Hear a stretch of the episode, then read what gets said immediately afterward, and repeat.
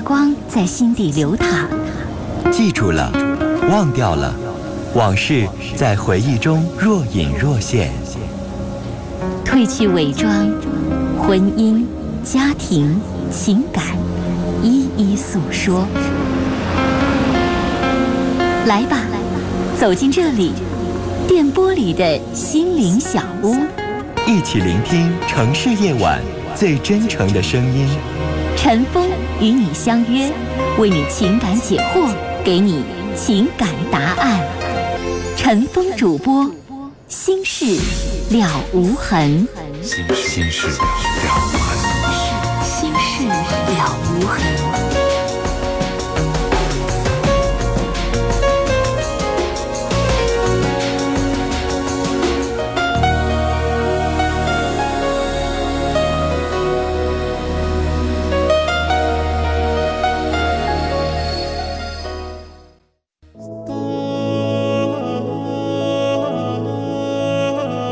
晚时分，这里有一个个精彩的正在经历的生活瞬间。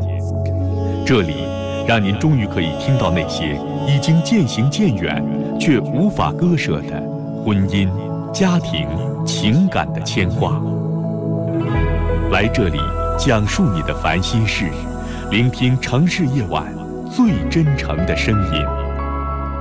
陈峰和你一起聆听心事。倾听感动，陈峰主播，心事了无痕。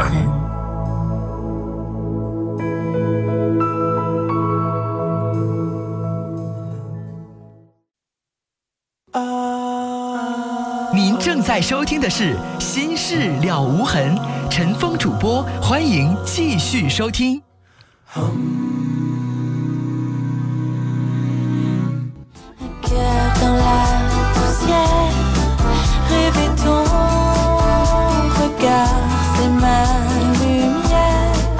听众朋友，欢迎继续来收听《新事了无痕》节目。我们继续来看听友的短信。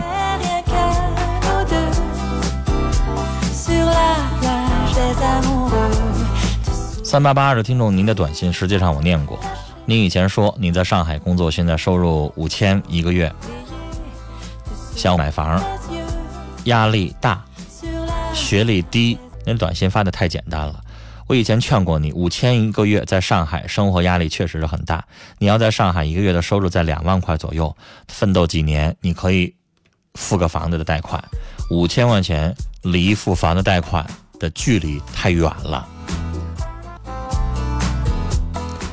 八八六幺的听众说，男朋友什么都好，就是磨叽。我想人无完人，哪个人没有缺点呢？况且他很成熟稳重，也很疼我。朋友们，好好珍惜你们来之不易的爱情吧。三六七六的听众说：“祝愿老公啊，希望你身体健康，支持你。”四零六四的听众说：“我是一名黑客，并且已经小有名气了，但是父母不让我再弄了，我该怎么办？”父母是不是会觉得你成天在家里边待着，捧着个电脑，没有正式工作呀？如果你现在能够找到一个正式的工作，你白天的工作是在游戏设计公司啊，当一个游戏设计师，或者是你在电脑公司做程序设计员儿，跟电脑有关系的，然后你业余时间做黑客，而且你做的是好事儿，能赚钱的，那行。那假如说你做的是黑客，到处捣乱，这儿给弄一下，那儿给弄一下，那你父母当然会反对了，你说呢？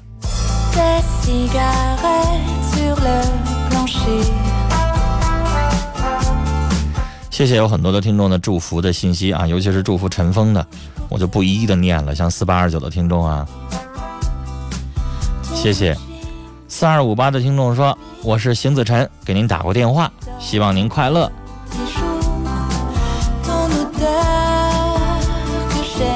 五三九零的听众说，有件事想听听您的看法，那您就把短信接着补充完整。六九四幺的听众说，和男友才认识，但他周围有暧昧的对象，我该静静等待他自己处理吗？他现在在犹豫摇摆，到底跟谁处？等他处理完，处理干净，或者是跟他去交流一下。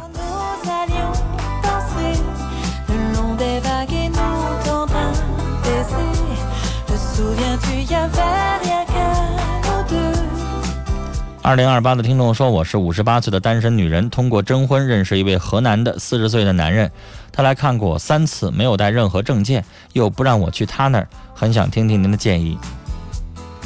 我觉得您的年纪相差的实在是太大了吧？您五十八岁，那男的四十，然后还在河南，你又不知根不知底儿，又不让你去，相差这么多，是不是图您条件好啊？”多个防备吧。这位听众不让念尾号，说我二十二岁没对象，我有毛病，同性恋。再漂亮的女孩我也不感兴趣，怎么办呢？那你啥意思呀？你是想让我帮你治病？你觉得自己的有问题还是什么呢？是你自己做了同性恋，你已经很认同了，不需要我去帮忙，还是你需要去找心理医生帮助你去去缓解一下，想改变一下性取向，还是啥？你得说清楚啊！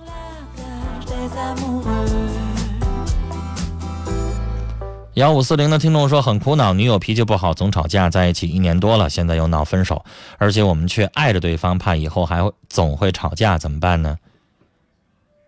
那吵架的情况肯定避免不了，老夫老妻感情再好，脾气再好也会有吵架。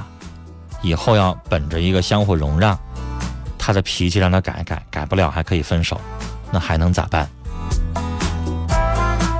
感谢五二五八的听众的问候哈，他说要回山东老家了，是您的节目陪伴我晚上的时间，谢谢您。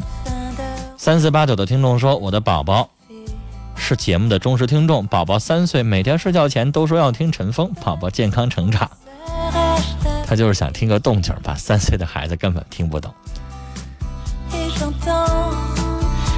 三三六六的听众说，孩子八个月大了，去医院检查，医生说缺钙，请问您认为补什么钙好呢？哎呀，我又得当他儿科医生哈。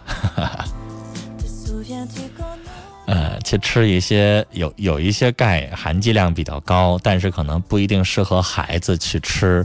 我认为你当时去儿童医院去看的时候，就应该请教一下这个专业的儿科的医生，他会给你一些建议。我认为孩子吃的这个钙跟老年吃的钙是不一样的，他应该增加一些吸收啊，不求量，求孩子的这个提供每天的正常的这个钙的吸收就可以了。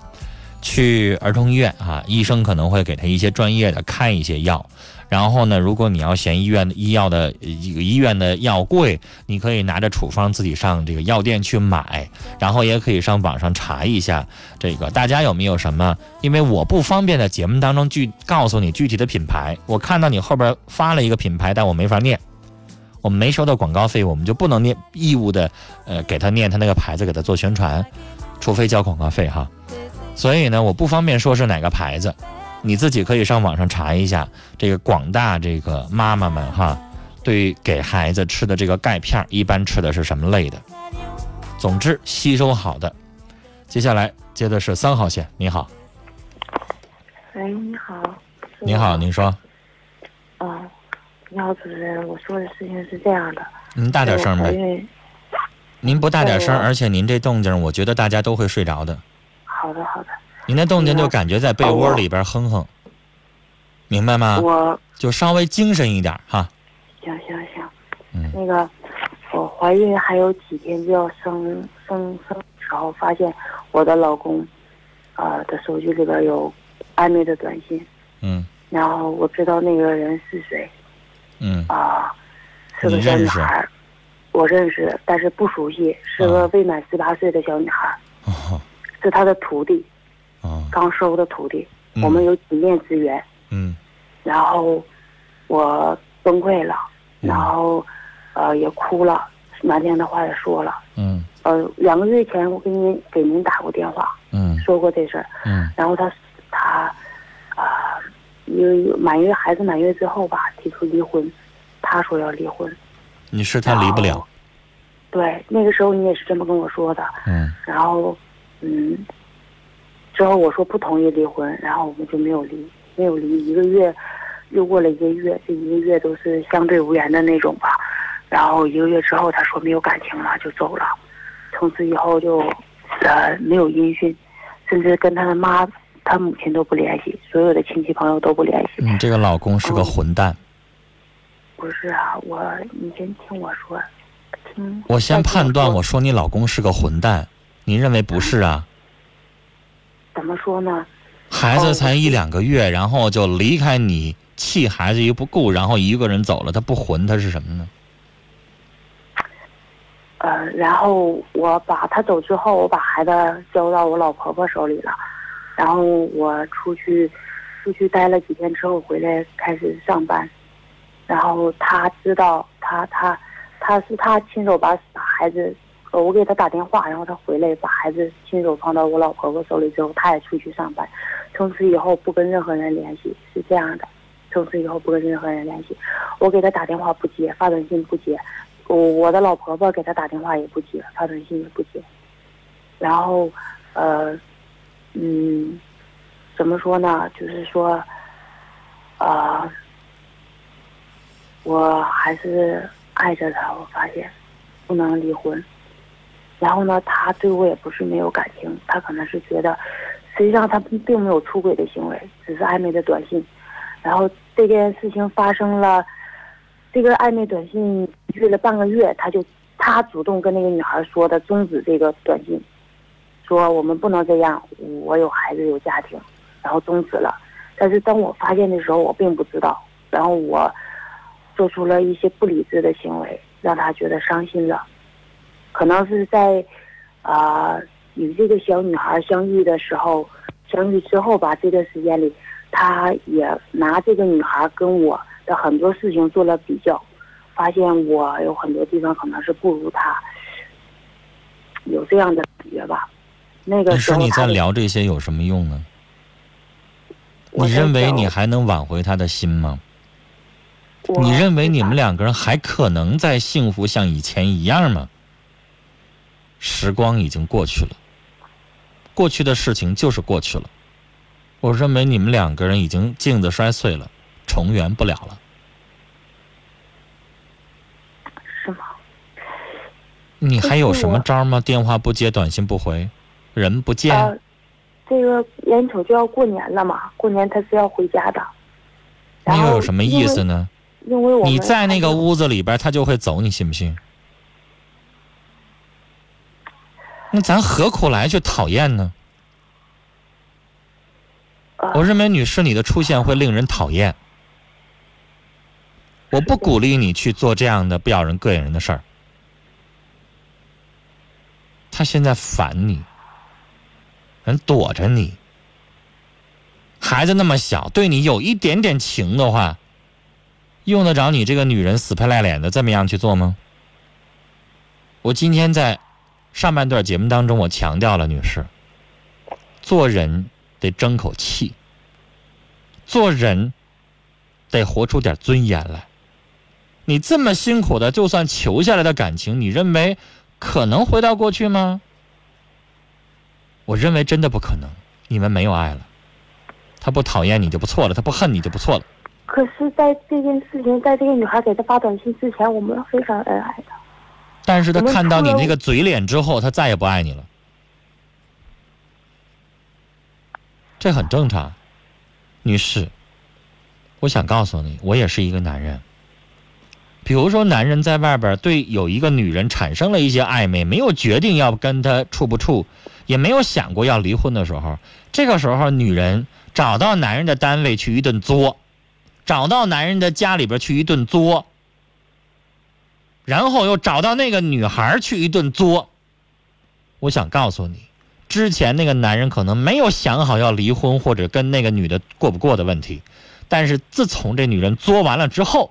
他就下定了决心，我不管跟不跟那女孩，那这媳妇儿我是不要了。女士，你没有给他脸面，他认为你们俩的脸面已经没了。那你现在还想怎么样啊？你当时作成那样的时候，你还要怎么样啊？那个时候什么都没有想，大脑一片空白。女士。我在节目当中讲过，有很多很多有智商、有理性的女人做什么、怎么做。我在节目当中发生过很多次捉奸在床的现事实。我在节目当中讲过，我认为最有智慧的一个女人，她给我通过一个邮件她回到家的时候，发现她的丈夫跟他们家请的第三个保姆，在房间里边发出那种乱七八糟的叫声。之前已经有过两个保姆了。她丈夫一直解释是那小保姆勾引她，这一次这个女人她说破了嘴，她也不会信了。但你知道这个女士怎么做的吗？不知道。她没有敲开那个房门，她把自己的一个纱巾呢，还是什么？因为她丈夫知道她今天带那件东西，挂在了把手上，敲了敲门，里边安静了。这个女人非常潇洒的转头。关上大门走了。这个女人当天晚上没回这个家，没跟她的丈夫通过一个电话，发一条短信。第二天之后，这个女人回到这个家的时候，小保姆自动消失了，被辞退了。她的丈夫给她准备了丰盛的饭菜，但这位女士做的是什么都没说，继续过日子。女士。因为这个女人，她打决定的那一刻开始，就是她不想离婚，明白吗？因为她不想离婚，所以她不想踹开那个房门，看到一个脱光了衣服的两个男人躺在那个他自己曾经睡的床上的时候，那个画面，我相信他一辈子都不会忘记的。所以他不想开那个门，他要继续过日子。但女士，如果她做好了准备，那一刻她要离婚的时候。那他就可以踹开那个房门，坚定自己的意志。我认为这是有智商的女人做的事儿。你是你认为你有智商吗？你会的就是一哭二闹三上吊，你会的就是找人家撒泼一样的两个女人对骂的，骂街泼妇。没有没有没有，我没有找那个女孩，没有。你是，你的做法会让对方觉得你是泼妇，你不懂得理智。行了，我跟你聊这些都没有意义了。我最终想告诉你的就是，人家对你没有任何的信心了，没有任何的意义了。人家现在就是想跟你离，要不然的话，孩子才两个月，他不是铁石心肠。你给他告通知他了，他就立马回来把孩子求走了，然后交给他母亲照顾。他不是铁石心肠、没有人性的人，他能够扔掉、扔扔开了那么小的孩子，彻底的跟你这样断绝关系。女士，不要梦想着了，你们两个人已经没有未来了，不可能了。我想告诉你的是，认清现实。即使是上人家家里边就守着人家，我做，我认为你做的那真的是讨厌的事儿了。算了，再见。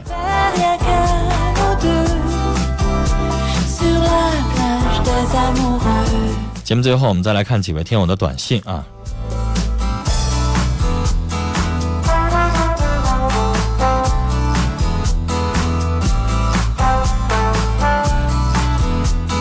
七幺七幺的听众说：“我想对刚才的女士说，感情不要强求，强扭的瓜不甜，你要明白。”九零二幺的听众，三条短信说：“我和女朋友是通过网络认识的，我们在不同的省份生活，虽然相隔千里，但我们平均每两个星期都会见一面。”在这辛苦又幸福的三年里边，我们在一起度过了十五个节日，保留下了五十八张火车票，留下了三十三张照片，流过三次眼泪。我们就要举行婚礼了，他放弃了一份稳定的工作，从此与我扎根我的家乡。以后我们每天都能见面了，真好。我想说，我念这样的短信，我也真心的想说，真好，真不容易啊。我觉得你们是两地分隔异地恋的楷模。我们节目当中有那么多的年轻人，只要两地分隔就想分手，你们两个人是他们的榜样，让他们看到了希望。还有几条短信啊，二零八七的听众传情，李宁你是最棒的。四四九四的听众说。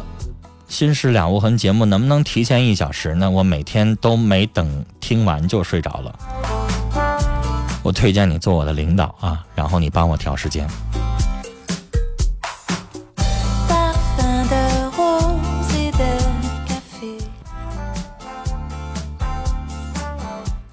三八零六的听众说：“我总怀疑我老公在外面办坏事可是我又相信他不会的，一直告诉自己不要怀疑，可是总还总担心，怎么办？你这是疑心病、猜忌病啊，太重了，只能对你们的感情没有任何的好处。真发现蛛丝马迹，你再去调查可以；什么都没有的话，你这么调查的话，就是疑心病了。这个对你们的婚姻不会有任何的好处。”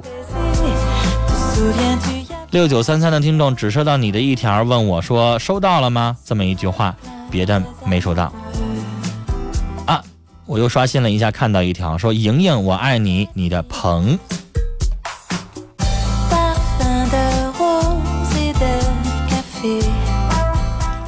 八幺二零的听众说：“我是玩电吉他的，有自己的乐队，但是不知道以后该如何发展，我的文凭不高。”陈峰原来做过好多年的音乐节目，到处去搞演出活动现场演出，认识了很多去玩这个 band、玩乐队的这样的年轻人哈，也有年老的，我见过非常成功的，最后走到这个北京和广州，最后签了唱片公司的。但是我想告诉你，真的太难太难。如果你只是喜欢玩，只是自己业兴趣、业余兴趣有这么一个乐队的话。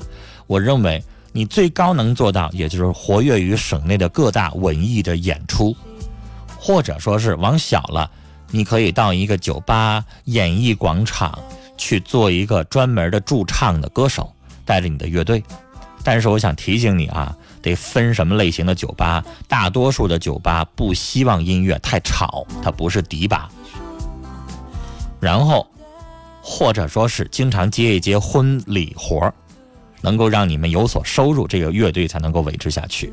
但是这不能是主业，你知道，婚礼一般情况下只是一个季节，冬天几乎没有活儿，所以想靠它作为养家安身立命之本，不太容易。但是可以作为你的业余的收入，有正式的工作，周末的时候、夏天的时候、演出多的时候，可以接一些活儿。这是我给你的建议。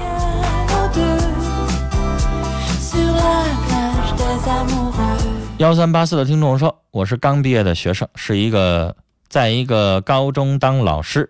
我和学生的关系很融洽，可是我逐渐的发现，有的男生，并且不止一个男生，对我的感情非正常的师生情，我很苦恼，不知道该怎么办了。他没表达，我也就没办法说破这事儿。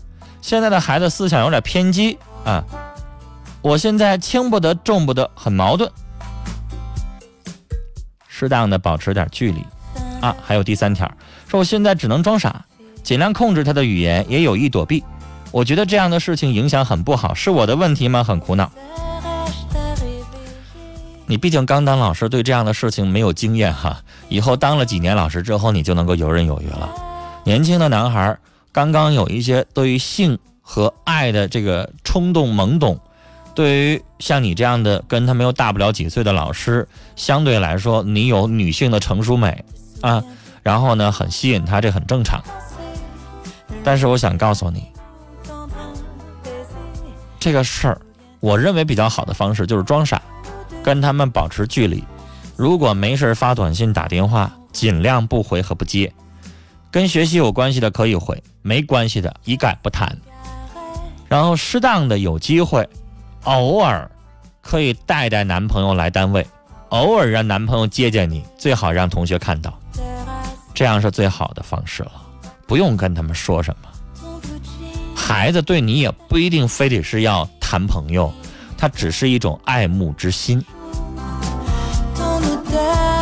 好了，今晚的节目到这里结束了，感谢您的收听，明晚同一时间欢迎您继续收听《新事了无痕》，祝您晚安，再会。